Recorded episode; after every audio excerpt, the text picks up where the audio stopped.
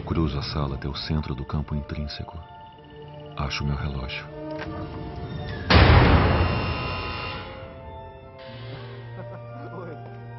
Quando chego até a porta, o Wally fica O pálido. programa foi acionado. Não podemos abrir a trava. Eu estou aterrorizado. Você está ouvindo CityCast. Fala galerinha, meu nome é Amaury Alves, eu sou redator-chefe do portal de notícias City Nerd e desejo a todos vocês o nosso muito bom dia, boa tarde ou boa noite, aonde você estiver nos escutando. Estamos começando mais um programa do seu podcast preferido do portal de notícias City Nerd, o CityCast, que você pode acompanhar através das plataformas Anchor, Apple Podcasts, Google Podcasts, Spotify, Breaker, Overcast, Pocket Cast e Rádio Public. Desde já agradecemos o seu carinho e atenção e audiência conosco. Hoje, o nosso programa terá como tema a série Watchmen, da HBO. Este programa tem o patrocínio de Oferecimento Bias Design, identidade visual e papelaria personalizada. E antes de começarmos a nossa conversa, gostaria de avisar a todos vocês que o City Nerd encontra-se em várias redes sociais. Estamos no Twitter, Facebook, Instagram e, obviamente, em nosso site através do www.citinerd.com.br.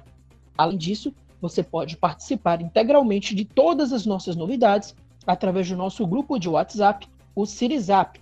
Nele, todas as nossas matérias, discussões, debates sobre o universo pop estarão disponíveis. E não é só isso.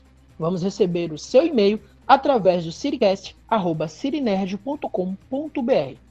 Seus comentários sobre os nossos assuntos, recadinhos, dicas e tudo aquilo que a gente pode levar em consideração para o próximo programa.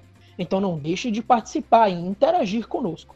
Os links das nossas redes sociais e do CityZap e do e-mail do CityCast estarão disponíveis na descrição deste episódio.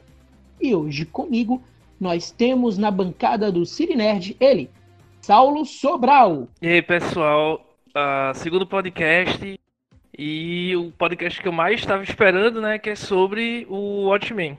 Além dele, também teremos Humberto Gondim. Fala, Cerizada, tudo bem com vocês? A gente tá aqui hoje para falar dessa série da HBO que a gente tava esperando já faz um tempo, então vai ser sucesso. Se liga aí.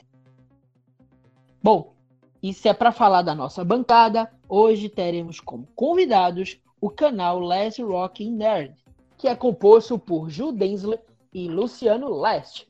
Então, Ju, se apresente primeiro. Oi, gente. Um prazer estar aqui com vocês, uma honra. Vamos falar de assunto nerd hoje, ao dia, noite, tarde toda. E aí, pessoal? Beleza? Então é uma honra aqui estar com vocês. E, mano, eu queria, sab queria saber que quem veio primeiro, o ovo ou o Dr. Manhattan? Essas respostas a gente vai conseguir aqui em nosso podcast. E nesse primeiro momento, queremos deixar um espaço especial para o pessoal do Last Rock Nerd para eles comentarem, se apresentarem para o público que nos acompanha através do Citycast.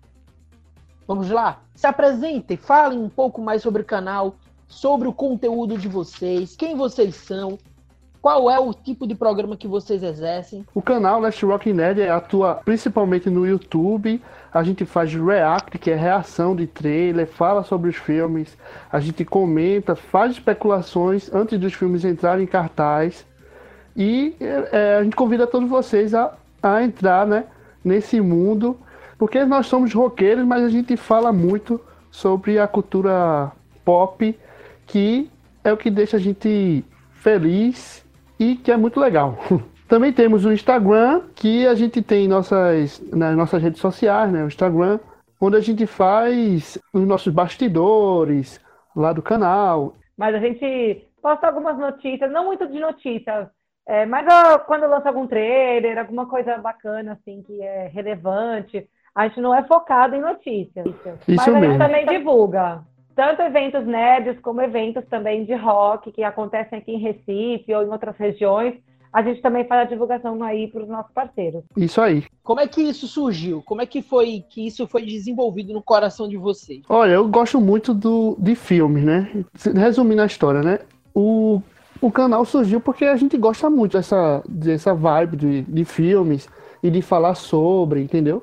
E antes o canal ele era desenvolvido para ambas as coisas, o filme e as músicas. Só que o YouTube, como todos sabem, deu um, é, deu um break no, no, nos canais de música, né?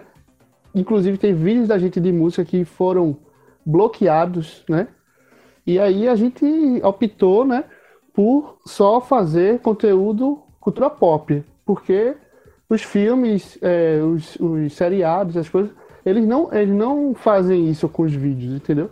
E permite a gente fazer conteúdos diversos e de, é, derivados conteúdos sobre esse, esses temas. E, infelizmente, sobre música, a gente teve que abandonar um pouco. Porque o YouTube fez isso com a gente. É, e não só de bloquear, ele chegou a excluir vídeos né, mais antigos e tudo mais, eles chegaram a excluir mesmo, de nem entrar, nem a gente ver é, no nosso portal, né, lá pelo pelo estúdio. A gente não consegue nem visualizar mais, ele deixa de existir. Pois é, além de fazer o strike, né, que é perigoso pro canal. E aí a gente, mas sempre teve conteúdo tanto geek, nerd, quanto conteúdo de rock. Só que aí atualmente somos só focados com conteúdo pop. Mas ainda temos nossa essência rock, né? A gente tem, somos roqueiros, uhum. a gente tem nossa essência lá. Sempre é, porque tem. pelo menos quem acompanha vocês sempre vê a camisa de alguma banda de rock, como a última que eu assisti de vocês, foi, tu tava com a Black Sabbath e tava falando sobre o ótimo. Isso mesmo. A gente sempre tenta levar um, conte um conteúdo, uma coisa do rock, né? Pena que o YouTube está é, sacaneando com as nossas pessoas, mas a gente vai driblando e fazendo nosso conteúdo de, de acordo com o que é permitido. Agora, só para deixar claro, galerinha, a gente vai deixar a descrição tanto do YouTube, do canal do YouTube da galerinha, do Last Rocking Nerd, além do Instagram deles na descrição também desse podcast. Se vocês querem acompanhar o trabalho deles, que é um excelente trabalho, é só clicar nessa descrição. Então, vamos começar o nosso bloco daqui a pouquinho falando sobre o Watchmen. Você está ouvindo CityCast. Oferecimento Baias Design, identidade visual e papelaria personalizada. Sabia que você pode expor a sua marca no Cirinerd? Entre em contato com assessoria@cirinerd.com.br. Estamos de volta para o nosso segundo bloco e agora chegou o momento de falarmos sobre a série da HBO Watchmen. E lá tem muita coisa para gente concordar, discordar, para a gente avaliar e para a gente também analisar aquilo que foi de importante, aquilo que foi de emblemático nesta série. Eu tô gostando. Porque Por nesse podcast, gostando? nesse podcast eu sou tô fazendo a função do nosso amigo Valmir, que não está presente aqui, e é a pessoa que ainda não assistiu tudo. Então eu vou tomar alguns spoilers. Mas tô faltando dois episódios ainda, o episódio 8 e o 9. Mas até o momento eu tô gostando sim. E você, Saulo, tá gostando do, da série? Melhor série impossível. É, para mim, fazia, fazia muito tempo que eu não vi uma série nesse nível e com poucos episódios. Eu acho que é, eu posso dizer de certeza que desde Breaking Bad que eu não vi uma série com uma qualidade tão boa. Assisti toda a temporada, na primeira temporada. Eu não conhecia o Watchmen, só de falar. Eu nunca tinha visto o filme, nem lido os quadrinhos, apesar de ter em casa, né? Que o Luciano tem. É, eu achei muito, muito louco. É um mundo muito doido. É uma história sem pé nem cabeça. Teve uma hora que eu não estava achando chato, não estava gostando, mas no final das contas eu gostei. Luciano? Mano, eu gostei muito. Eu achei que tem a essência de Watchmen. Né? A gente assistiu a primeira temporada completa. Tem a essência é, de Watchmen, que esse é o mais importante, e apresentou novos personagens, né? Uma nova história, um, é, um novo. É uma continuação, realmente uma continuação de tudo que aconteceu, tudo que aconteceu nos quadrinhos, né? Porque não é baseado no filme. O filme que foi de Zack Snyder não tem esse. É, é diferente, né? O final, mas dos quadrinhos, realmente ele botou para frente e contou algumas histórias que ficou faltando ali. E eu achei isso genial. Ó, só para constar, A série ela é baseada nas escritas de Alan Moore, tá? E normalmente o mago dos quadrinhos ele não gosta muito de suas adaptações a séries ou filme. O exemplo é o ótimo filme, como bem lembrou Luciano Lécio. Alan Moore não curtiu essa adaptação de Zack Snyder, apesar de todos considerarem um filme de razoável para muito bom, né? Tem lá suas dúvidas, alguns têm as suas queixas, as críticas elas existem, mas de maneira geral a pontuação da, do filme ela é relativamente boa. Apresenta para gente é, um universo paralelo ao universo DC mesmo, já que eles podem e se encontram em um determinado quadrinho, tanto a Liga da Justiça quanto os heróis e o Watchmen, na busca de uma outra missão.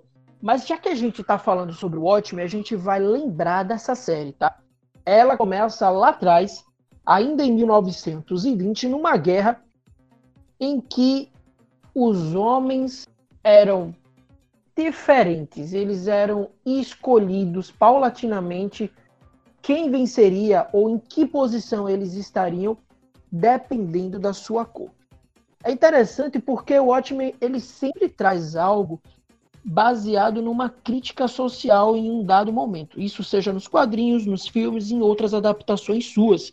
E dessa vez, Watchmen utilizou a teoria ainda hoje em nosso Brasil ela é tratada de maneira estranha, porque muitos acreditam que não existe, que é quando a gente fala sobre o racismo. Não é uma teoria, só para constar, ela é real e ainda muitos sofrem por conta disso. Watchmen, ele avalia com profundidade, com clareza, mais uma dificuldade, mais um problema. Ele escancara este problema para cada um de nós passarmos em nosso dia a dia, ou que a gente possa enxergar ou passe a enxergar ainda mais isso em nossas vidas. Bom, pensando nisso, a gente já começa a abrir o nosso debate ainda mais. Qual foi a sensação de vocês analisarem é, essa parte, essa crítica social que muitos acreditam que ainda não existe ou que não existe nos dias de hoje, né? Sobre o racismo através da teoria da supremacia branca, é, criada, projetada pela clã, pela sétima cavalaria e pelo Ciclope, que é, são essas, esses, esses pseudônimos que as pessoas usam para abordar sempre as mesmas coisas. O que foi que tu achou dessa crítica social? Ela existe, o nosso Brasil passa por circunstâncias como essa, não passa? Existe ainda a teoria da supremacia branca. Lembrou em algum momento da história de Hitler ou isso é tudo conto da carochinha? Não, com certeza. Eu acho que para mim praticamente foi o tema central do, da série até onde eu vi. Essa disputa racial, né? Esse preconceito, supremacia branca, como você disse aí, é, é o nazismo, é a sétima cavalaria, é a clã, é o ciclope, mas só muda o nome, mas a teoria é a mesma, né? O que eles pregam é a mesma coisa que é a supremacia branca. E isso é batido direto na, na série, né?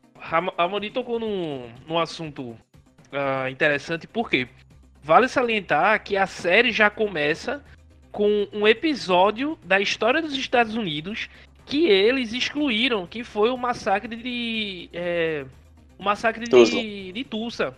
E Isso. aí o que acontece? Esse episódio foi tão marcante que os próprios americanos é, esconderam, deixaram por baixo dos panos é, veio, veio à tona, eu acho que foi na década de 90 por aí, e agora veio mais à, à tona ainda, né? Por causa da série. Deturparam a imagem do Rorschach e, além disso, a, é, mostraram é, é, quando você vai estudar, quando, por exemplo, é, mostra o Luke inglês no seu primeiro interrogatório, você vê que ele mostra fotos do tipo, é, mostra, sei lá, o, o, primeiro homem pisando na lua, aí depois mostra Hitler, aí mostra fotos da Ku Klux Klan, e, e tipo, e, a partir disso ele vai analisando friamente o, como a pessoa reage, além do perfil psicológico e das coisas que eles falam. Porque, por exemplo, uh, tratar negros como aberração,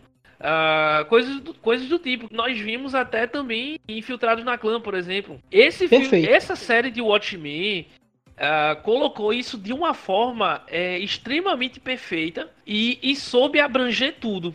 Então, assim, acho que o Saulo falou tudo, né? Essa série, ela toca bem nesse assunto. É, no caso desse acontecimento aí, é, no, na Tulsa, aconteceu, realmente aconteceu, né? Foi. E eu não sabia, eu só fiquei sabendo por causa da série. E como, como também nos quadrinhos ele usa, eles usam é, acontecimentos reais, no caso Alan Moore, no quadrinho, né? Usa acontecimentos reais para retratar é, a, a, ficção, né? Que é bem pé no chão. A única coisa que não é pé no chão é o Dr. Manhattan, que daqui a pouco a gente vai chegar lá. E mas em todo o contexto das máscaras, dos super-heróis que não têm poderes, até os vilões também não têm poderes. Isso tudo é bem pé no chão e eu acho bem legal. E eu acho que também faz sentido eles desturparem a imagem do Rorschach, como diversas outras coisas que já aconteceram na nossa vida real, como o símbolo nazista, na verdade, não é, é um, é um símbolo é, religioso, só que ao contrário. Também a própria Bíblia é, já foi usada para, para fazer, é, no caso, matança na, na, na época da, da Idade das Trevas. Então, assim, toda imagem ela pode ser usada para o mal, né? E no caso aí foi a máscara do Rorschach, que eu senti muita, muito por isso, né? Mas que faz sentido é, pela história de Watchman. Já que você tocou nesse assunto, Luciano, é, a gente tem que analisar é, algo que essa série ela trabalha. É, ela não gosta de hipótese alguma da dualidade, né? Que é explorada em outras franquias, em outros filmes. A série ela é profunda e ela deixa bem claro que existe coisas boas em quem pratica o mal, ações boas, assim também como existem é, mais ações ou mais atitudes para quem pratica o bem. E aí eu fui pesquisar sobre a escolha da, do Rochard como mal né, nessa história, utilizado a, a máscara dele é, para alinhar um pensamento da supremacia branca em Tulsa, que é a sétima cavalaria. E aí eu cheguei à conclusão de que faz sentido usarem a máscara do Rochard. Por quê? Quando você trabalha com o limite, no limite entre o bem e o mal, então você pode trabalhar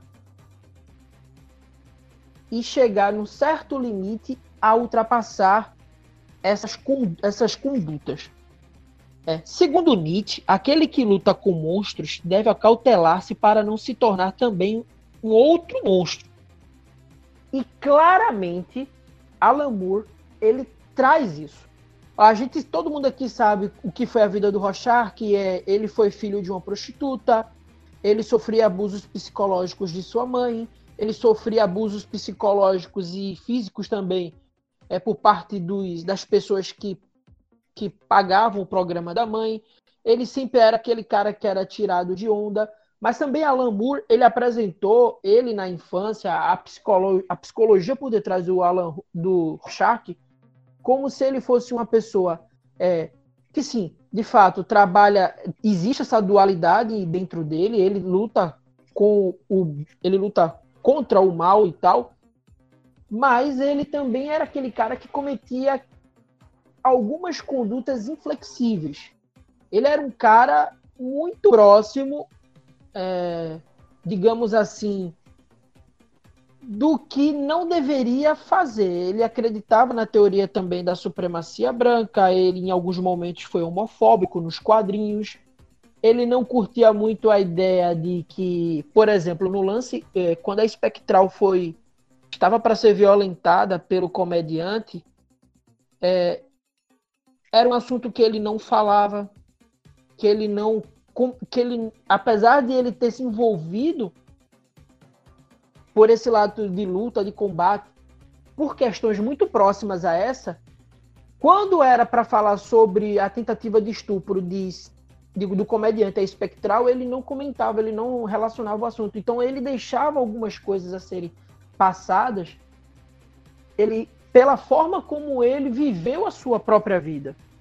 Então, quando você usa o Rorschach, a máscara do Rorschach, é como se você tivesse dizendo assim, olha, bandido bom é bandido morto. E essas coisas a gente pode trazer é, à tona. É, por exemplo, como a gente vai falar sobre família e ao mesmo tempo a gente é contra a família de pessoas do mesmo sexo. Então ele tinha uma linha é, dura com relação a isso e que algumas pessoas que eram supremacistas brancos acreditava que o discurso dele era muito próximo ao deles para tentar justificar a loucura que eles estavam tentando viver.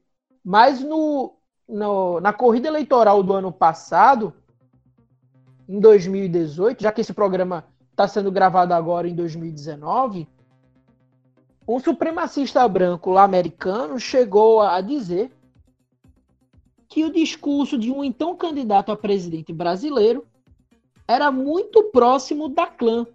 E era, e era uma pessoa que acreditava assim no.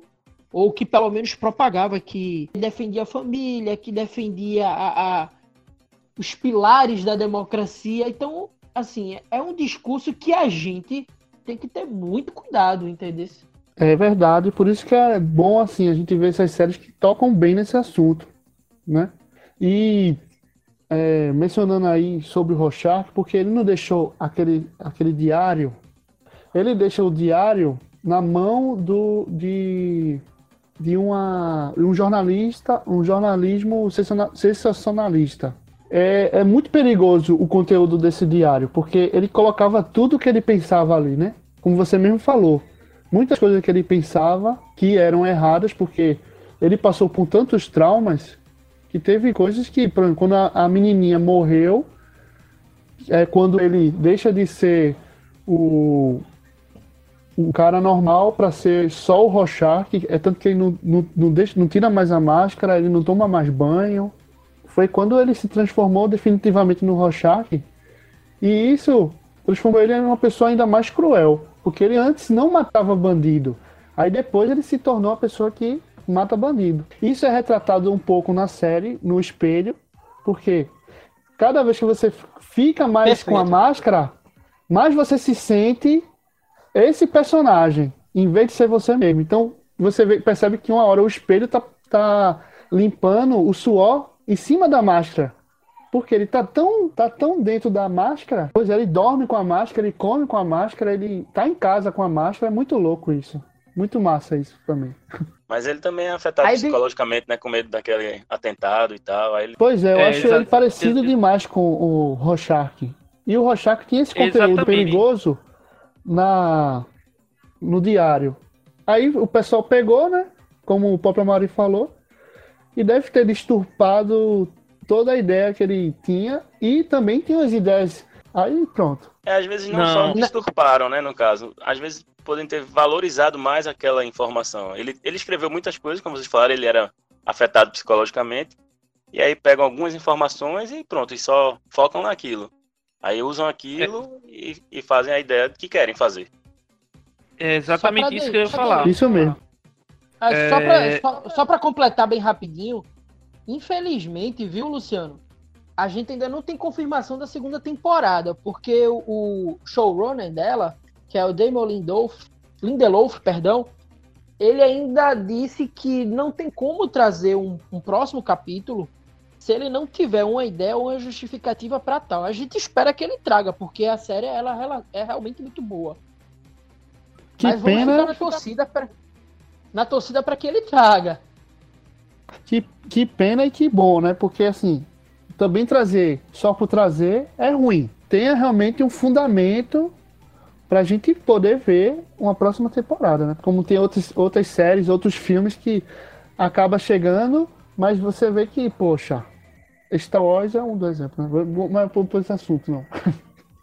É, eu escutei isso hoje assistindo assistindo um vídeo também, era sobre The Witcher, inclusive, mas era justamente falando isso, porque o The Witcher vai, já está prometido para 2021, não é isso? A próxima temporada.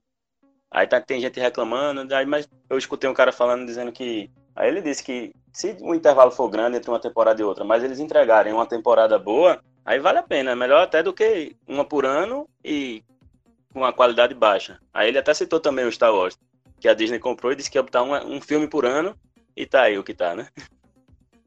Pois é. É, só completando o que Beto falou, teve um amigo meu que falou uma vez que o nome disso chama-se Teoria da Caixa de Chocolate. Teoria da Caixa de Chocolate é o seguinte: você é, tem uma caixa e você vai escolhendo o que quer pegar. É a mesma coisa. Provavelmente eles pegaram alguma, alguns trechos do, do Diário do Rorschach e foram reproduzidos. Tanto é que, que possivelmente o diário que eles pegaram estava adulterado e tipo não era o diário original. Pode ser até o... a publicação da reportagem, porque no final do quadrinho o cara fala, ó, oh, estamos sem notícia, vai lá no, no baú lá, no... e aí o, vai saber que o cara colocou, né, a verdade. O cara nem botou a verdade sobre é, o alienígena, porque diferente do filme, o, isso é bom até falar, né? Porque diferente do filme, a, é, no filme é uma explosão de energia do Dr. Manhattan. E aí ele é culpado pela destruição. Já nos quadrinhos é um alienígena que o Ozymandias faz, só que ele não chega com vida. Já chega morto e tem a explosão. É, o que acontece? E, e tem aquela questão. O, o Rorschach, uh, eu creio que todos aqui assistiram Liga da Justiça Sem Limites, preferivelmente no SBT. E. Com certeza. Lembram, lembram de um personagem chamado Questão. O Rorschach teve um mesmo estereótipo do Questão. E esse é um dos motivos para, é, a princípio, ninguém prender o Ozymandias. Em relação ao Rorschach, deve se lembrar o seguinte: o que possivelmente aconteceu foi que uh, deturparam. Uh, como foi que de, possivelmente deturparam a, o diário dele? É que utilizaram é, indiretamente né, a teoria da caixa de chocolate. Que aí pegaram só algumas coisas que é, é, importavam para eles. E para eles que eu falo a sétima cavalaria. E saíram espalhando. Até porque a gente sabe que quem, quem assistiu é, a sétima cavalaria, quem é, é, foi como se fosse assim um, uma continuação da Ku, Klux, da Ku Klux Klan, que foi uma continuação do Ciclope. Essas, é, é, essa, esses grupos armamentistas, esses grupos ideológicos, eles só mudam de nome, mas continuam com o mesmo sentimento, que é você trazer um sentimento de diferenciar o homem, seja pela etnia, seja pela fé, seja pela cor dos olhos, a cor do cabelo, seja o que for. Infelizmente, isso ainda é muito presente dentro da nossa sociedade. O que foi legal em Watchmen, justamente, foi isso. Foi ele escancarar o problema do racismo, escancarar o problema que ainda existe, não acabou. É, não é muito difícil você procurar amigos seus ou colegas seus ou ouvir discursos nesse sentido de que há um debate sobre cota racial nas universidades, há um debate sobre é, cota para um determinado segmento social. Então, esses discursos ainda, eles existem. Só que as pessoas não entendem que eles le levam outros nomes ou ganham outros nomes. E nisso, o Watchmen foi, para mim, perfeito. Ela pegou o problema, escancarou o problema e ainda fez você se sentir mal assistindo aquilo, assistindo o programa, porque aquilo de fato existe. E outra coisa, assim, você percebe que tem um momento da série que a gente vê é, duas pessoas da mesma família. São a mesma, a mesma coisa, só que em épocas diferentes. Você vê Isso. a diferença. É, porque, assim, claro que é, a série ela exagera ao máximo, né? Mas tem que ser feito, tem que ser mostrado. Mas a gente sabe também que é uma ficção. Porém, ela mostra, na época, que o foco totalmente da série é, é nela. E eu achei muito legal, porque ela é a neta da Justiça Encapuzada, que é um personagem muito legal. E aí mostra a época dele, né? Como era o racismo, né? Bem escancarado, bem bem, bem fuderoso. E em cima, só ele era, era o cara afrodescendente dentro da, da polícia e ele não podia fazer nada. Não podia nem prender nenhum branco. Né? E ele só e ele foi só... levado a sério depois que ele usou uma máscara. Porque pois se é, continuasse foi branco, muito legal ninguém ia levar em consideração é, o serviço. E detalhe, me, mesmo ele usando a máscara, no que no caso quem colocou é, o Justiceiro Capuzado dentro dos Minutemen foi o Capitão Metrópole. E para isso, para ele ser aceito, pra ficarem. que era a única parte do corpo dele que ficava à mostra. Na série é a esposa, não sei se nos quadrinhos é diferente, mas na série é a esposa dele que não, maquia não. ele, né? Bota é, maquiagem pra ele é ficar parecendo. É. Pois é, e você hum. vê que já na. quando é a neta dele, né? Ela pode pintar os olhos ainda mais preto. É, tipo, o racismo no, nos, tempos, nos tempos atuais da série, né? É, é mostrado através de quê? Você vê no, no primeiro episódio o garoto lá, um, um estudante, questiona é, Angela, pergunta, né, o que ela era. Ela disse que foi policial, mas se aposentou. E depois se aposentou é, logo após a, a, Noite Branca, que foi algo pa... semelhante ao massacre de Tulsa, só que, entre aspas, mais moderno. E, e, ele fala assim que se não fosse pelo presidente dos Estados Unidos, ah, ela não teria vez. O que quer dizer isso? Que é, é como se ele tivesse falando do do que chamam, do que é, até alguns amigos meus chamam de dívida histórica. É, a chamada, no caso o Robert Redford, que era o presidente naquela época, ele fez basicamente programas sociais voltados para as pessoas afrodescendentes é como se tivesse realmente pagando essa dívida histórica, não só em relação ao que aconteceu na a Noite Negra, mas também é, não é o massacre de Tulsa e também a questão já da escrava voltando há muito tempo atrás para a questão da escravidão também. Porque, tipo, depois que, que Lincoln assinou a abolição da escravatura nos Estados Unidos, eles não tiveram, vamos dizer assim, plano de assistência para os que estavam deixando de ser escravos. É, não é, e não é muito diferente aqui no Brasil, né? Não foi muito diferente aqui no Brasil também. Exato. Isso é mostrado de. E, tipo, você vê que o filho de, de Angela, o, o filho que é adotado, ele parte para cima com raiva exatamente por quê? Porque isso que, que essa atitude do, do aluno foi uma atitude racista. Tanto é que ela mesma disse que teve muita raiva, porém teve que se controlar. Ainda falando sobre outros temas que abordam a série da HBO, a gente tem um grande entrave, já que a gente falou sobre o Rorschach, a gente também tem o Ozymandias, que até foi uma discussão interna nossa, quando o Ozymandias ele tirou a vida de alguns milhões de pessoas para tentar salvar bilhões. E aí, o fim justifica os meios ou o que ele fez foi realmente um crime? Rapaz, não deixa de ser um assassino, né? Concordo. Não, eu ia dizer que como todos os grandes vilões da história real da nossa vida, ou também das, dos grandes filmes, é, todos querem fazer isso. Eles querem dizimar nações, dizimar pessoas, porque querem que dessa forma a gente evolua, enfim. Você vê isso em Vingadores, vê Thanos isso que o diga.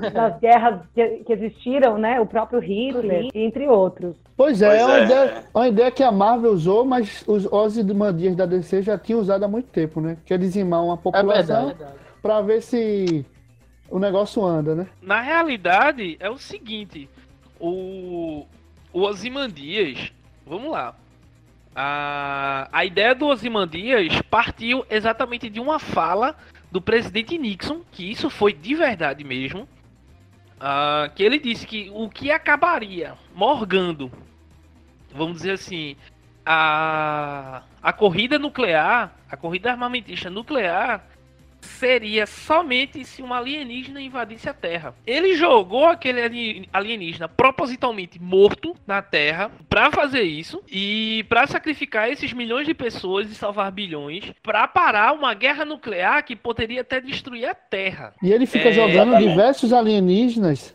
não, ele, ele jogou, jogou, um só. Sim, mas ele fica durante. Depois, na série, ele fica jogando mais umas lulinhas para o povo ainda ficar com essa. Com esse trauma é, ainda vivo na, na existência. Só que é que tá. Ele. O diferente do Thanos, o Thanos queria em qualquer lugar que ele. Que ele chegasse, por exemplo, você vê na, na cena que ele, entre aspas, adota a Gamora. É. Tipo, ele mandava matar a sangue frio. E o, o, o negócio de Thanos era matar por é, matar metade para poder é, ter mais recursos. Que, por exemplo, se a gente sabe, a gente. É, Mas, Saulo, isso não é a mesma coisa, petróleo... não. Hã? Hã? É quase a mesma coisa, cara. É quase a mesma coisa, não, Saulo. Em tese, em tese sim. Porém, o objetivo é um pouquinho diferente. É, porque é, Thanos porque... queria evitar o colapso universal, vamos dizer, que tinha muita gente para pouco recurso, então ia Exato. todo mundo morrer do mesmo jeito, entendeu? E Ozymandias... É ia evitar uma guerra nuclear que ia acabar o mundo todo, né?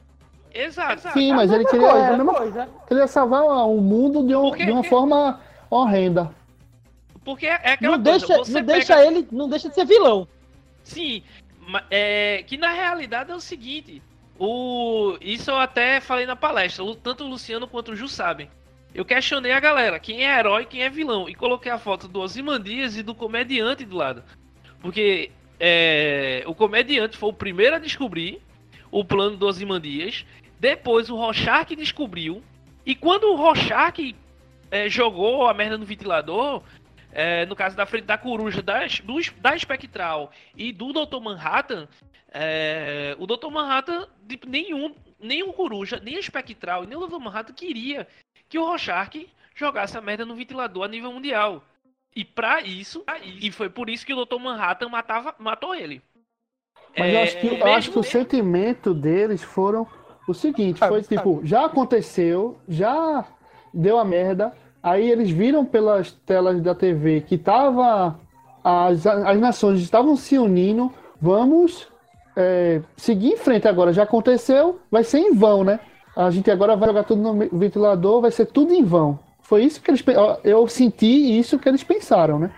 Exatamente, porque quer queira quer não, o Ozymandias foi o segundo, o terceiro herói na real, no segundo por ordem se revelou. E o Ozymandias era é aquela coisa.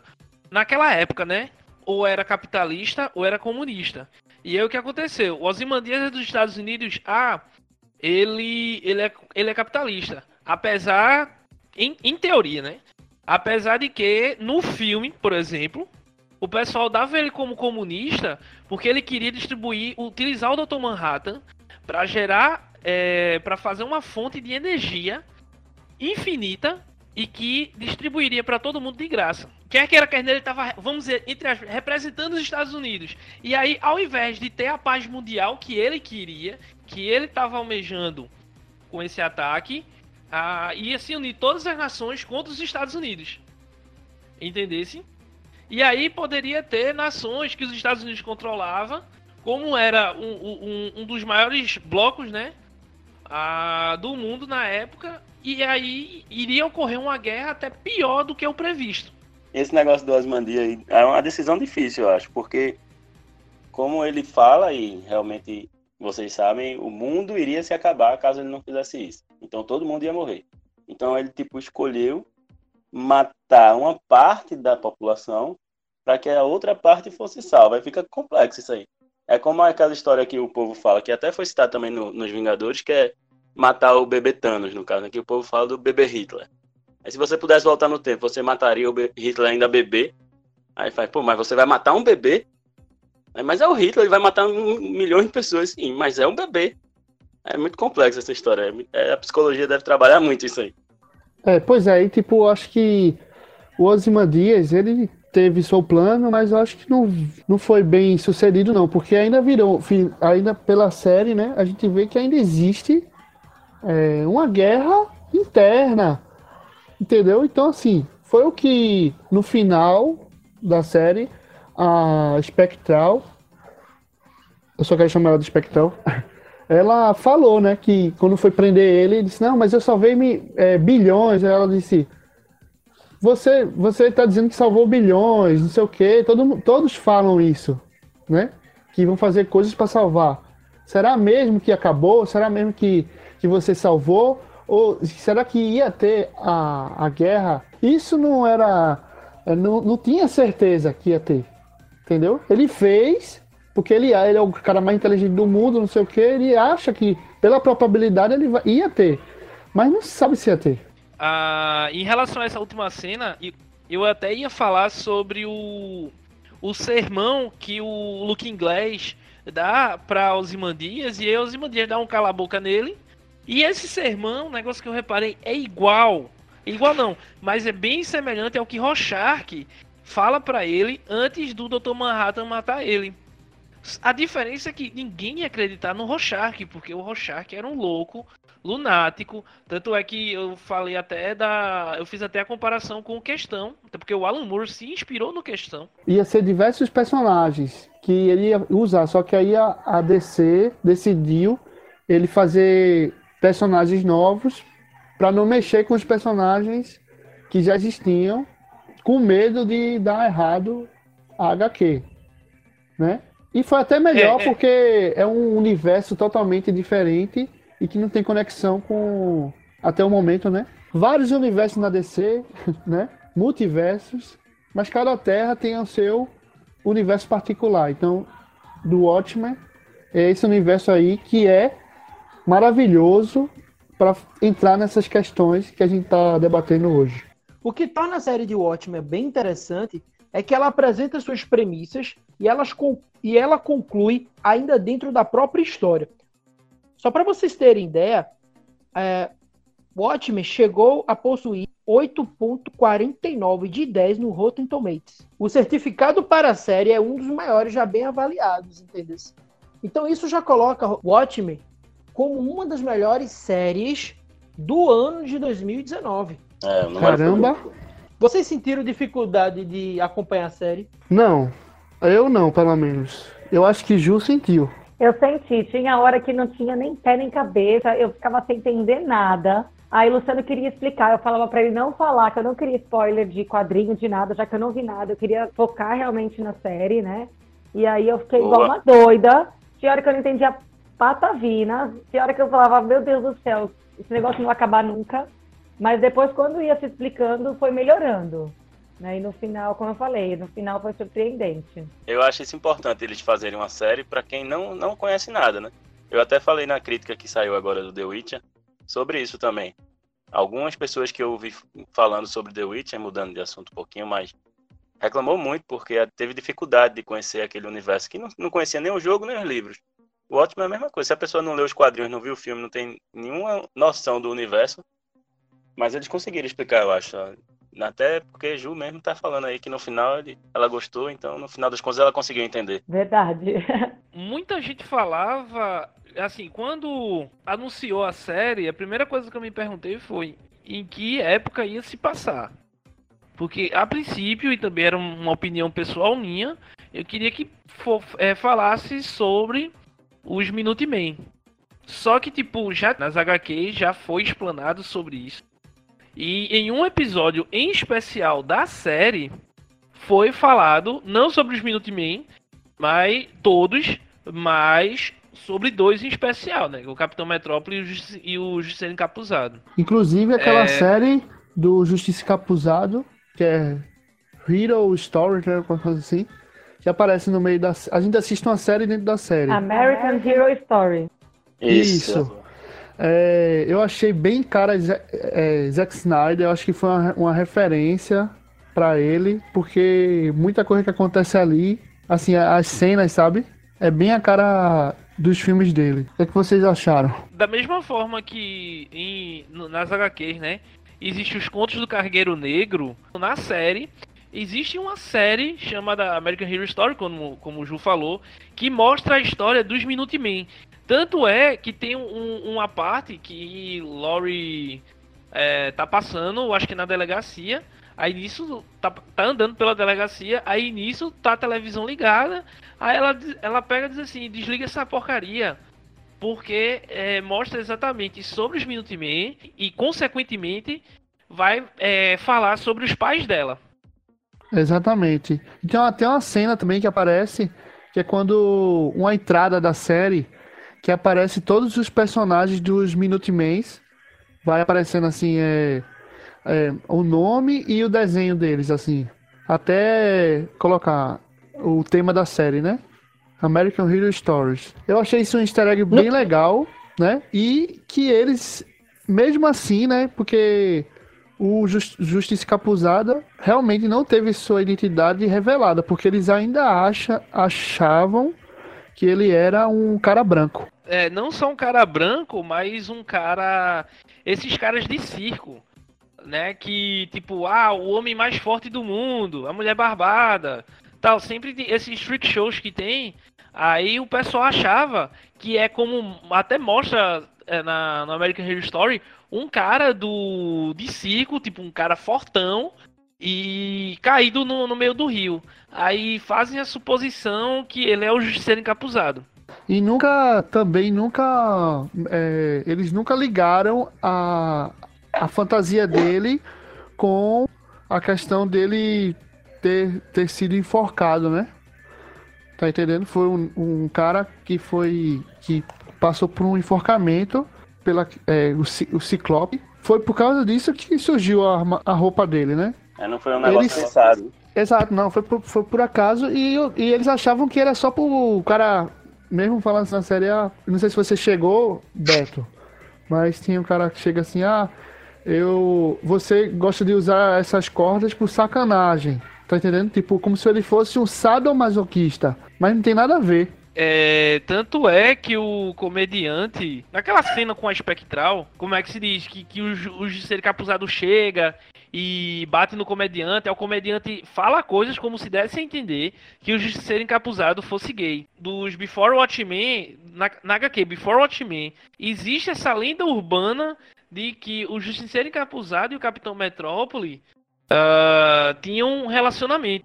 Se é para falar sobre o racismo, se é para falar com duras críticas à forma de condução é, de algumas políticas sociais, é, da forma como as pessoas são tratadas também pela sua etnia, eu acho que a série ela também foi muito feliz ao abordar que o Justeiro Encapuzado também era gay, também era um par, né, do capitão ao qual vocês já mencionaram aí. Foi, eu gostei disso também. Sim, sim, foi bem legal isso, com certeza. É, mas para ela deve ter sido uma coisa bem interessante, já que ela também estava sentindo as mesmas emoções que o avô dela ao tomar aquelas pílulas. Foi um pouquinho então, complicado. Sim. Eu acho que a série cresceu muito aí. Eu acho que ele, a série primeiro jogou muita informação pra gente. A série, eu acho que foi é, bem feliz de, de fazer isso, porque assim, realmente no começo ficou confuso até para quem acompanhou os quadrinhos. Porque é tudo novo, tudo novo, os personagens novos, né? E só as informações que iam soltando aos poucos parecia fanservice. Como a questão do, do alienígena, do Ozymandias lá preso, que eu achava que era um plano dele. Depois eu vi que ele estava preso num castelo lá, não a lua de Júpiter. Então, foi, foi andando até que quando chegou no episódio 6, assim, na metade do. Que é quando ela, quando, quando ela toma as pilas e começa a, a ter a lembrança do avô.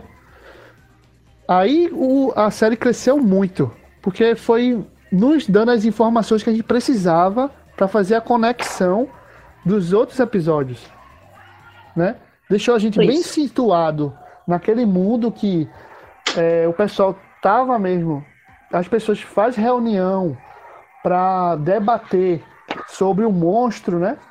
Sobre coisas que o monstro é, atacou Nova York. Tem um episódio que o cara tá, faz uma propaganda, o governo de Nova York faz uma propaganda para que as pessoas queiram voltar a morar em Nova York e as pessoas não querem. Tipo, voltar. Nova York deve estar abandonada, né? E eu achei isso bem interessante porque deixa tanta gente situada no universo e também dá as referências dos quadrinhos. E aí depois do episódio 6, que foi bombardeando a gente com mais informação, e aí complementou. É por isso que eu acho que Juliana gostou muito do final, do desfecho da série, porque eles nos entregaram o que a gente estava precisando para complementar a história.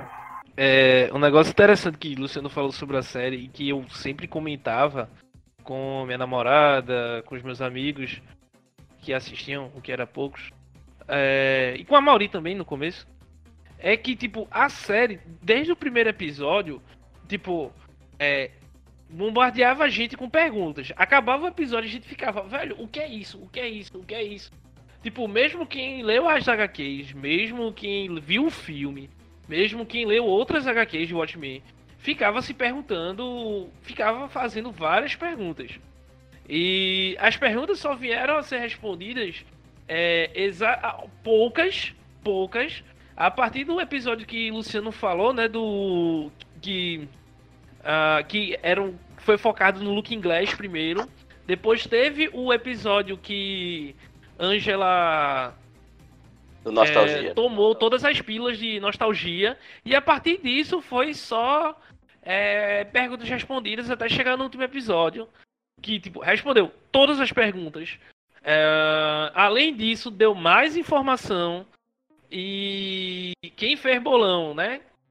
Quem conseguiu? Conseguiu, beleza. Eu não, infelizmente.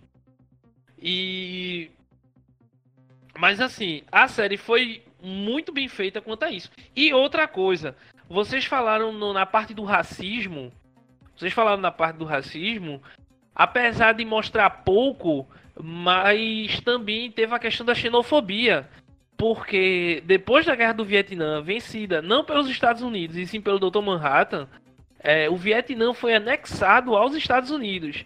E Angela, pelo fato de ser do Vietnã também, de certa forma, a, não só a Angela, mas a Lady Trio, elas foram, quer, de certa forma, foram sofreram ataques xenofóbicos.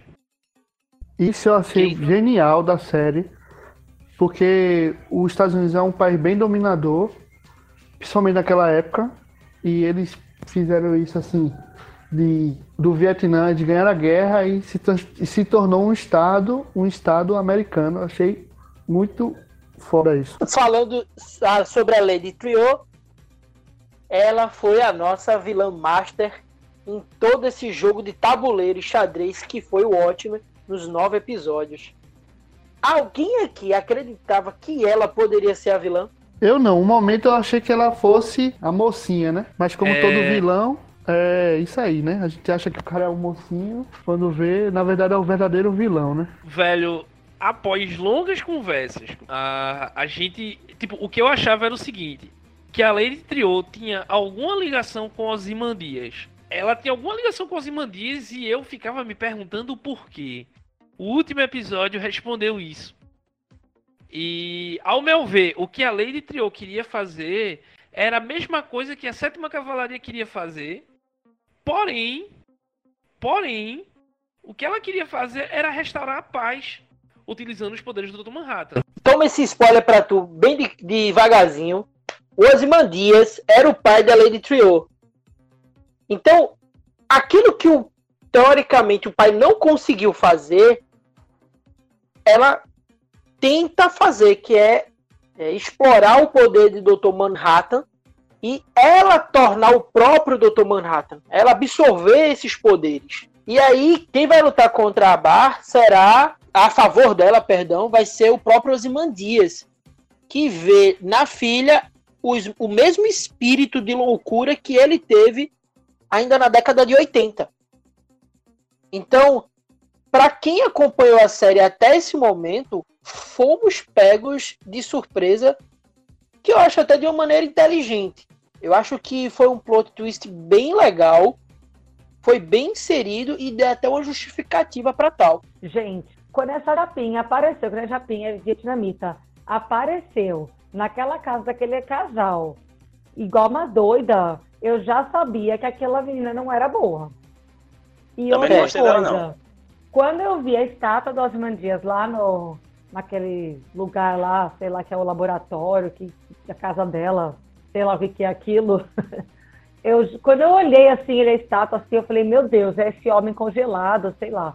E aí depois foi e realmente era ele. Mas eu já imaginava que, eu não, não imaginava que ela ia ser a vilã das vilãs. Mas eu achei que ela já era do lado ruim. É, eu não sabia até agora que vocês me falaram também que ela seria a vilã, mas eu desconfiava, porque eu também não gostei da. Pelas atitudes dela assim na série, eu fiquei meio desconfiado, sabe? Que ela fosse. Agora que era filha de Osmandia, e aí já é outras coisas. Eu não lembrava, não sabia não mesmo. Ela é muito prepotente é... desde o começo. E, e uma coisa que, que a gente conversou aí, Luciano, né? quando ela derruba lá aquela cápsula que ela traz o Osmandias lá da lua de Júpiter, e a gente eu entendi que foi isso, né? Que aquela casa que ela comprou do casal lá no começo foi onde caiu a cápsula com o pai, né? Com Osmandias dentro, e ela foi e recuperou. Basicamente, a Lady Trio, ela utilizou indiretamente a sétima cavalaria, a sétima cavalaria como cortina de fumaça para é, realizar o plano dela. Isso é visto no, naquela cena que o que ela, no caso, faz a maior confusão.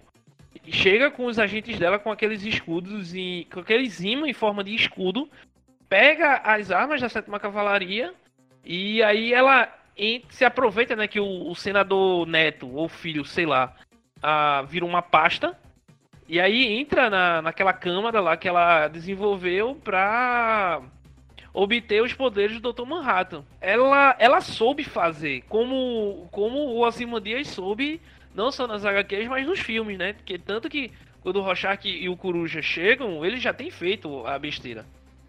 É, e no caso dela, foi quase a mesma coisa. A diferença é que dessa vez, como o Dr. Manhattan vive o passado, o presente e o futuro é, ele sabia o que ia acontecer. Ele teleportou o. Foi aquela coisa, dos males o menor. E aí ele teleportou o Ozymandias, a Larry e o Luke Inglês para é, Karnak exatamente para tentar deter ela. Porque sabe-se lá realmente o que ela poderia fazer. Que aí entra aquela questão é, social, né?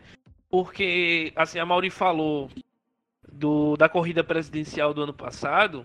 E aí aquela coisa. É muito bom você dizer que um cidadão de bem tem que ter uma arma em casa. Mas sabe-se lá o que eles que esse mesmo cidadão de bem pode fazer com essa arma. Ele só aprendeu, ele só se tornou uma pessoa melhor pela idade. Mas eu acho que é quando ele era mais novo, ele era tão pior do que quanto ela. De querer dominar o mundo assim. Porque eu, eu acho que ela ia, tipo. Só que depois eu acho que ela, que ela é tão metida, sei lá. Que ela. Ela é prepotente. prepotente. Ela é prepotente. Ela ia, com certeza, ia fazer alguma coisa com a, com é, a raça humana. É, ela queria poder, né? No caso, então, ela já era bem prepotente com poder, então, negócio mais ainda, né? E o pai dela, pelo que eu entendi aqui da história que vocês contaram, tanto nos quadrinhos quanto nos filmes que eu assisti, ele não tinha esse, essa ambição, vamos dizer, de se tornar poderoso. Ele tentou salvar a humanidade. Ele era bem inteligente e a única opção que ele viu, com os cálculos que ele tinha feito, ele, mesmo a gente não sabendo se iria acontecer realmente aquilo que ele tinha previsto, mas ele fez achando que iria acontecer, né? Que o cálculo dele estava certo, que ia, todo mundo ia morrer e ele ia salvar uma parte da humanidade desse jeito. É tanto que é... ele fala na, uma hora, um momento que ele fala na série, ele vendeu tudo, tu, ele, ele herdou uma herança muito grande dos pais, só que ele doou tudo e foi em busca de conhecimento. E, de, e ele conseguiu tudo de volta, né? Assim, ou até é. mais do que ele tinha. Já ela não, ela Na... pediu dinheiro para ele. Veja a diferença da, das atitudes, né? É, basicamente, tipo, em relação ao que o Luciano falou, só complementando, ele, os pais dele morreu quando ele era adolescente, tipo uns 15 anos ou menos. E aí ele doou tudo e foi seguir os passos de Alexandre o Grande. É porque é o seguinte, é, na série mostra um erro que tem, porque assim, eu tava lendo a HQ dele, do Ozymandias. E aí o que acontece? Ele segue os passos de Alexandre. Eu tenho aqui a HQ também. Uh... Sabe o que é que esses caras são tão narcisistas que, apesar de ser uma forçação de barra, isso até pode rolar, entendeu? Porque Assim, normalmente a pessoa, é, quando ela é muito inteligente, ela é super narcisista. Que é o caso, talvez, do Ozymandias. O Ozymandias é muito ambicioso. Na HQ dele mostra isso. E tem um erro na série. Porque ele disse que nunca se deitou com uma mulher. E na HQ mostra que quando ele volta para os Estados Unidos, que ele vai para o Tibete, uh, quando ele volta para os Estados Unidos, ele conhece uma pessoa e se relaciona com ela. Só que ele é tão ligado ao trabalho, é, ele é tão ligado ao trabalho que ela, tipo, uma hora enche o saco. E aí ela é, foi, vamos dizer, se deu um Vale Night. E aí ofereceram drogas pesadas a ela e ela morreu. E, é por, e ele pegou as roupas que ele achava que era de Alexandre o Grande e vira um justiceiro. E depois é que ele vê a iminência da, da guerra nuclear. Só que ele é um visionário. Ele pensa no futuro. Não é à toa que ele é o homem mais inteligente. E ele passou isso na cara da Lady Trio, porque ele disse que começou do zero. Tanto é, e, e, tanto é que depois que ela saiu, ela disse que ia fazer a mesma coisa. Ele Até por orgulho, né? Porque ela é orgulhosa. Exato. Da mesma forma que ele. É, é veja Sim. só. É, ele pode ser até um visionário, mas ele não deixa de ser um criminoso. Por isso que no final da série ele foi preso, entendeu? É, dessa é. vez ele foi preso, por quê? Porque tinha provas contra ele. Até porque ninguém ia acreditar no Rorschach. Entendeu? Porque até então o Rorschach é um cara do submundo. Era um lunático, era, né? Era um lunático.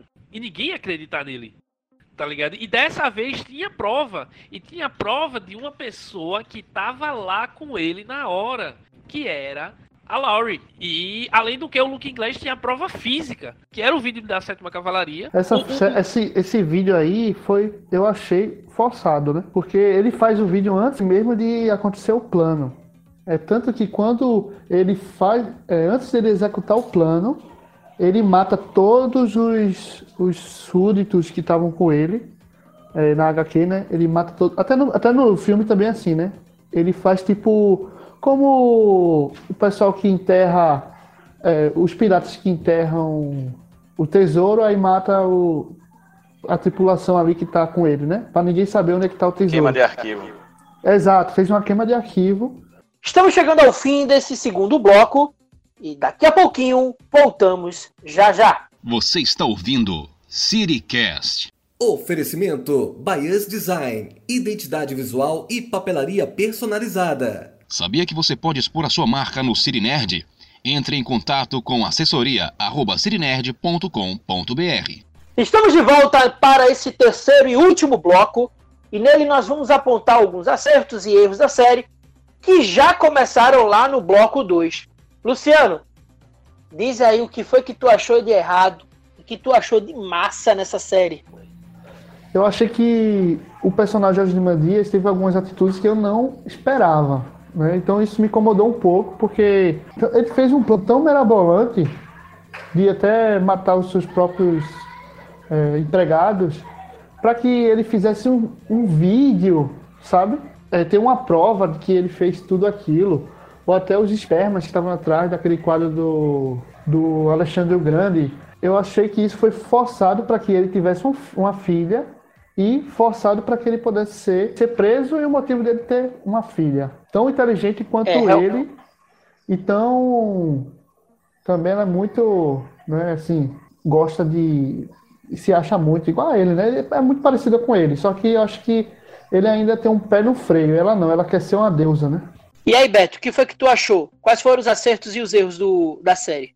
É, pelo que eu entendi, isso aí que o Luciano falou é, foi tipo a forçada de barra da série, assim, para ter essa reviravolta que vocês falaram tanto, que eu ainda não cheguei nessa parte. Quase uma falha, né, no plano de Osmandi, que o cara é um super inteligente e comete um negócio desse aí que gravou tudo, uma prova contra ele mesmo. Aí eu, eu como não cheguei nem nessa parte ainda, mas eu já não gostei só de ouvir aqui. no mais, eu gostei muito, principalmente dessa, dessa abordagem do racismo, que eu acho que é uma coisa que, que apesar de estar tá tem gente, como tu dissesse aí, Amaury, que acredita que não existe, eu não sei. Não sei se tem essas pessoas, não. Tem gente que diz que, que acredita que já tenha passado essa fase, mas eu não acredito que realmente a pessoa pense nisso, não, porque é impossível você achar que não tem racismo, eu acho. É um negócio que pode às vezes estar meio disfarçado, mas a gente sabe que está aqui presente o tempo todo e vai ser difícil combater ainda, mas vamos tentando. Ju, o que foi que você achou? Quais foram os acertos e os erros? Eu achei que demorou demais para explicar as coisas. Então eu fiquei viajando na maionese por muito tempo. Eu acho que de dos nove episódios eu fui começar a entender mesmo. Do sexto episódio, o sétimo em diante, foi bem no finzinho já, que eu já estava já tava bastante no começo. É, eu gostei muito dos figurinos. Achei que as roupas são muito legais, né? Assim, ah, os mascarados, né, que são da polícia, mas por ter, sei lá, uma patente, né, no caso, acho que ela é detetive, se não Ela é detetive. Isso. É. Então, assim, é, eles se diferenciam, né, as pessoas com uma patente melhor, como guerreiros de elite, né, então, eles são policiais, mas eles têm um cargo já avançado, eles têm técnicas diferenciadas, enfim, dos outros policiais normais que usam a farda igual todo mundo. Então, achei isso muito legal. Amarela. Isso, é. Isso, então, eu gostei muito dessas roupas e tudo mais. Acho que foi isso. O que eu mais gostei e o que eu menos gostei. Pra ser sincero, o que eu não gostei foi a quantidade de episódios na série, que para mim foi pouco. As séries atuais, né? São poucos episódios, mas é, em alguns casos uma história mais concisa, sem arrastar muito. É, fora aquele erro que eu falei do do Ozymandias, né? Que ele disse que nunca tinha se deitado com uma mulher, mesmo ele tendo se deitado em Before Watch Me. Mas, fora isso, a, a série para mim foi perfeita em todos os sentidos. Não tenho o que reclamar, não. Para mim, o melhor dessa série, além do roteiro que foi bem costuradozinho, mesmo apresentando algumas falhas, alguns é, erros que dá pra gente, dá pra gente se livrar dele é, ou esquecer, fica com destaque para Regina King, que foi a nossa Angela Eibar, que é a irmã Noite, e que ela é sim a nossa protagonista principal. Gostei do Jeremy Irons como o nosso Ozymandias. Gostei, gostei, achei que o núcleo de atores foi muito bom. E ainda curti bastante a trilha sonora, porque para cada episódio eles colocavam uma trilha sonora que acho que se encaixava bem com o que eles iam proporcionar dentro da história, dentro daquela trama, naquele capítulo. Então, isso para mim foi um condutor legal dentro da história. Então, é, eu acho que o ápice dessa série foi, para mim, né?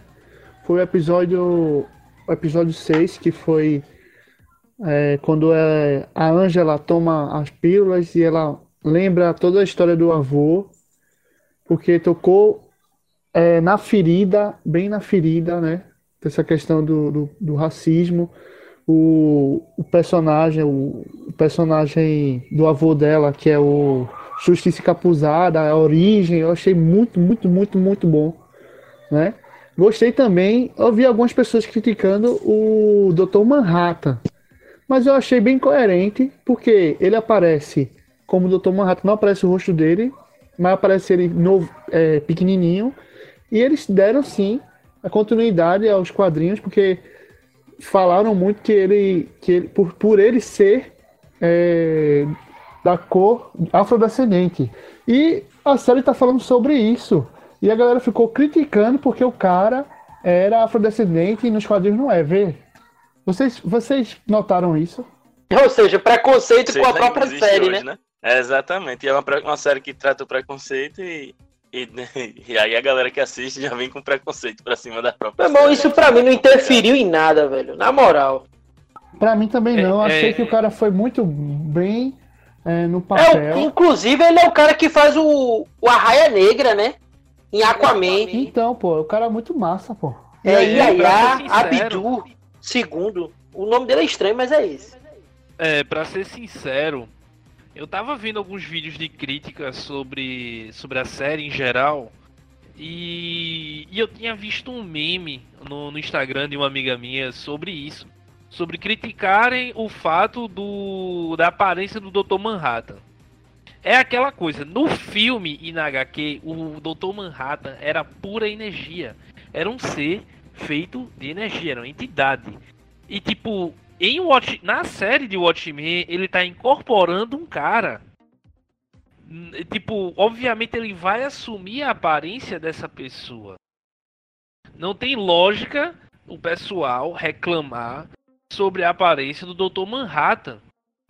É, tanto é que quando ela aparece nu lá em Kandak, em pleno Polo Norte. Com a berinjela o... pra fora? Aham. Uhum. E tipo, o, o, o Ozymandias chega assim e disse: Logo você por aqui. Aí ele disse: Como é que você sabe que sou eu? Ele disse: Quem é que vai andar nu no Polo Norte? Aí, pois é, é verdade. Tipo, e numa das críticas o cara diz, velho, o pessoal tá criticando uma série que critica exatamente essas pessoas, as atitudes dessas pessoas que estão criticando. É o que eu acho, eu, é, é, era o que eu achei, foi uma das coisas que eu achei mais genial na série, porque é, é, obviamente você, a partir do momento que você vê um texto, que você lê um texto ou que você vê uma imagem você interpreta ela é, da forma que você quiser. Mas, tipo, realmente tem gente que já interpreta de uma forma, de uma forma absurda e, e acaba e a pessoa acaba se passando, vamos dizer assim. Então, eu acho que o cara, por ele ser afrodescendente, eu achei que foi o ponto que catucou também na ferida. Porque a galera. Teve gente que nem viu a série e ficou criticando. Porque antes mesmo de assistir a série, eu já tinha, é, já tinha visto alguma coisa assim, né? Sobre, sobre isso. E aí eu fiquei pensando, já colo colocaram o, o cara de outra etnia. Mas tudo bem, eu não, eu não. Pode ver meus vídeos, eu não tenho essa. Essa questão assim. Pode mudar a etnia do personagem, é, o, que, o, que eu, o que eu gosto de que prevaleça é a essência, né? Mas no caso, ele teve explicação porque mudou. Porque na verdade, não é daquela etnia, é de outra etnia. Mas quando ele vira o Dr. Manhattan, ele não é mais, ele não é mais um ser normal, né? Ele é o cara azul lá, o deus azul, né? Não tem pra que isso? A galera fica com preconceito? Pois é. Então a gente vai chegando ao fim deste último bloco. E eu, Mauri Alves, quero agradecer o carinho e atenção do canal Less Rock Nerd nas pessoas de Jill Densler e do nosso Luciano Leste. Galerinha, muito obrigado por vocês terem vindo, por vocês terem participado.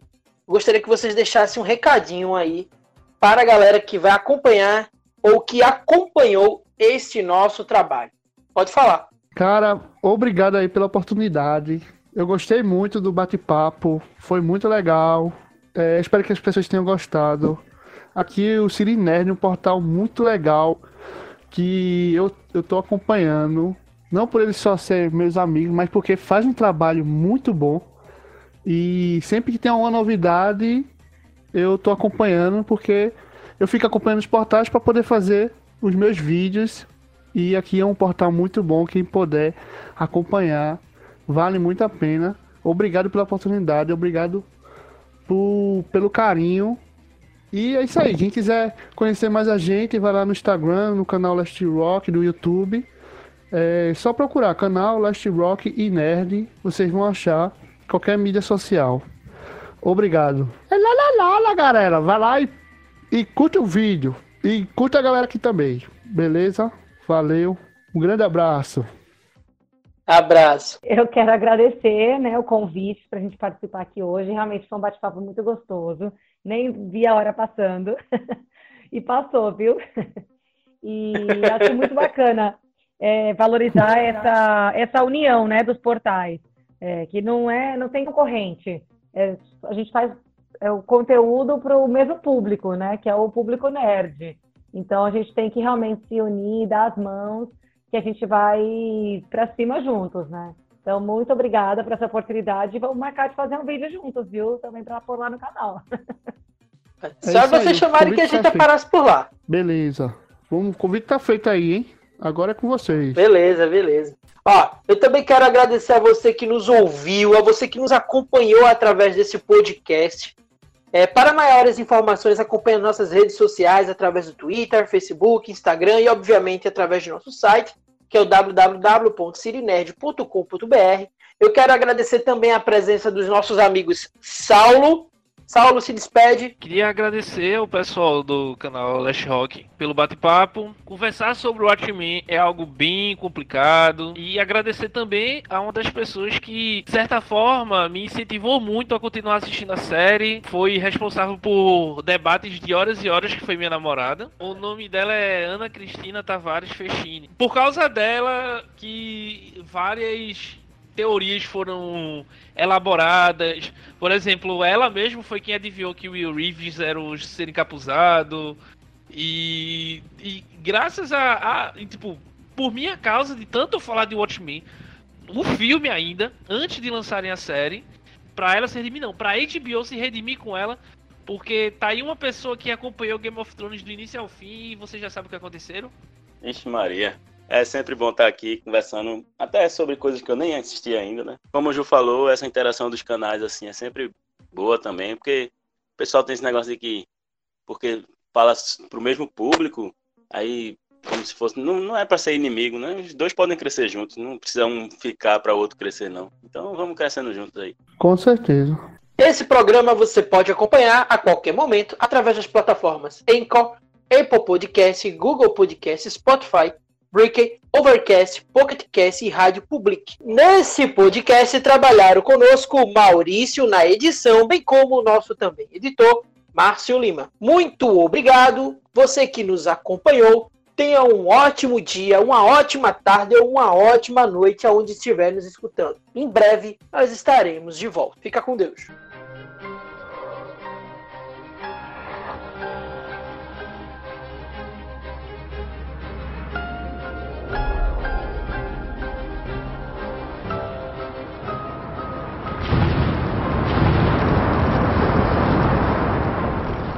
Paraíso que tanto se esforçam em construir acaba sendo tomado pelos horrores.